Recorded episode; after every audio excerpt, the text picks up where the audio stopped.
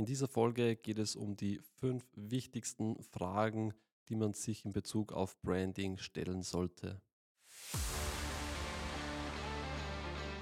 Und damit herzlich willkommen zu einer neuen Folge des Branding Insiders, dem Podcast von Ideenberg. Mein Name ist David Wolf, Branding-Experte und Geschäftsführer der Wolf Media GmbH. Gemeinsam mit meinem Team unterstützen wir inhabergeführte KMU und Dienstleister durch unsere Branding-Strategien. Also zurück zu den fünf wichtigsten Fragen im Branding. Branding ist ein langfristiger Prozess, also Branding sind jetzt keine kurzfristigen Maßnahmen wie irgendwelche Online-Marketing-Kampagnen oder irgendwelche Flyer-Werbung, E-Mail-Marketing etc. Und deswegen ist da die Herangehensweise immer etwas anders. Also als erstes müssen wir uns eben die Frage stellen, was versuchen wir zu erreichen? Und dass wir die Frage beantworten können, brauchen wir schon mal eine gewisse Mission. Das heißt, was ist unsere Mission, die Mission des Unternehmens in Bezug auf das, was wir leisten wollen, was wir für unsere Kunden erreichen wollen. Und auch die langfristige Vision, also ein Fernziel, dass man quasi immer im Blick hat, wo man hin möchte, weil ohne diese Ziele kann man natürlich keinen Weg definieren. Ja.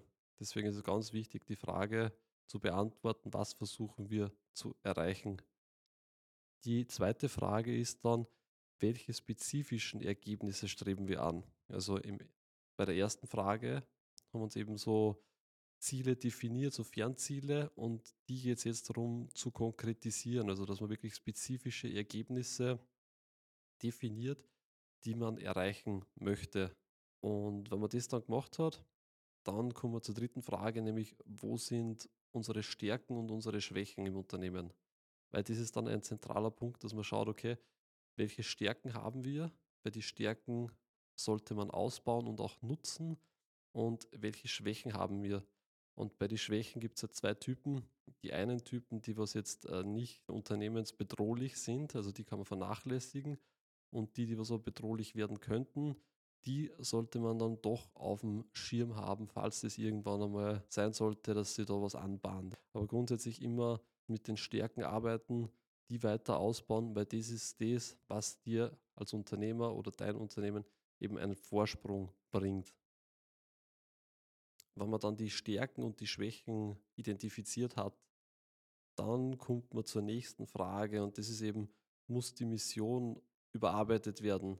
Sprich, müssen wir unsere Mission anpassen auf Basis unserer Stärken und Schwächen, damit wir unsere Ziele erreichen können. Das ist auch nochmal ein ganz ein wichtiger Punkt. Ähm, was auch klar sein muss, ist, dass diese Fragen jetzt nicht einer zu beantworten hat im Unternehmen oder dass das jetzt irgendwie schnell geht, sondern das macht man in der Regel mit Workshops ja, und da gibt es gewisse Auswahlkriterien für die Personen, die dann an diesem Workshop teilnehmen und dann wird das eben erarbeitet und anschließend zusammengefasst und dann präsentiert und auf der Basis kann man dann weitere kurzfristigere Schritte eben ableiten. Nur mal kurz als Zwischenerklärung. Das Ganze bringt uns dann schon zu unserer fünften und letzten Frage, nämlich wer sind unsere Hauptkunden? Das ist auch ganz ein wichtiges Thema, weil es gibt ja A, B-Kunden zum Beispiel und man muss sich bewusst sein, wer sind die Hauptkunden?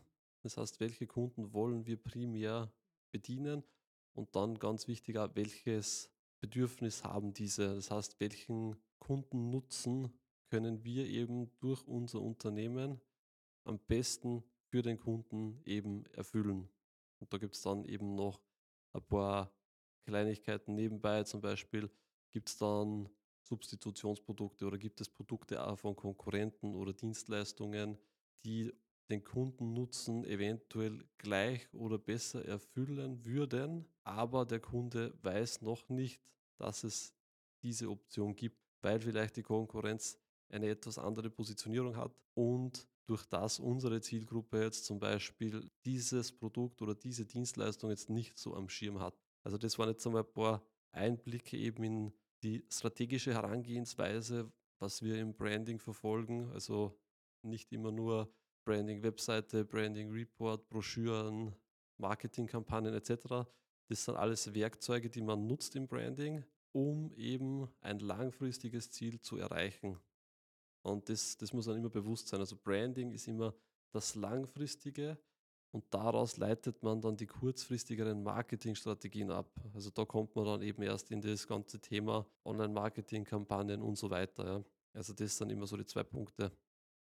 Hoffentlich konnten Sie aus dieser Folge ein paar gute Tipps mitnehmen und falls auch Sie überlegen, Ihr Branding vom Experten mal überprüfen zu lassen, gehen Sie jetzt auf www.ideenberg.at und tragen sich für ein kostenloses Branding-Analysegespräch ein.